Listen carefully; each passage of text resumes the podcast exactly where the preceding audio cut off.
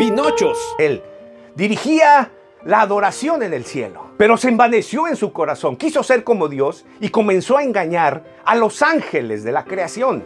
Hasta dos tercios de ellos engañó. ¿Cómo? No me lo preguntes. Pero el poder de la mentira se ve manifiesto. Cayó junto con ellos, no se fue solo. A dos tercios de la creación angelical la hizo caer. Impresionante los seguidores de la mentira, cómo son cautivados, encautados, esclavizados. Los engañó. Fue la misma estrategia que el diablo usó para hacer caer también al hombre. Y así se le acercó a Eva. Primero la hace dudar y luego después le miente.